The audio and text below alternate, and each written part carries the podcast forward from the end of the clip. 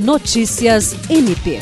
O Ministério Público do Estado do Acre realizou nesta sexta-feira o encerramento do curso de capacitação com o tema Fake News, Espaço Público Digital e Processo Eleitoral. Foram dois dias de evento visando promover a formação de integrantes do MPAC e convidados quanto ao impacto social das fake news e as respostas judiciais ao fenômeno da desinformação. O curso teve como palestrante o juiz de direito titular da Terceira Vara Criminal da Comarca de Timon, no Maranhão, o coordenador do Núcleo de Combate à Desinformação do Tribunal de Justiça do Maranhão, Paulo Roberto Brasil Teles de Menezes, autor da obra intitulada Fake News: Modernidade, Metodologia, Regulação e Responsabilização.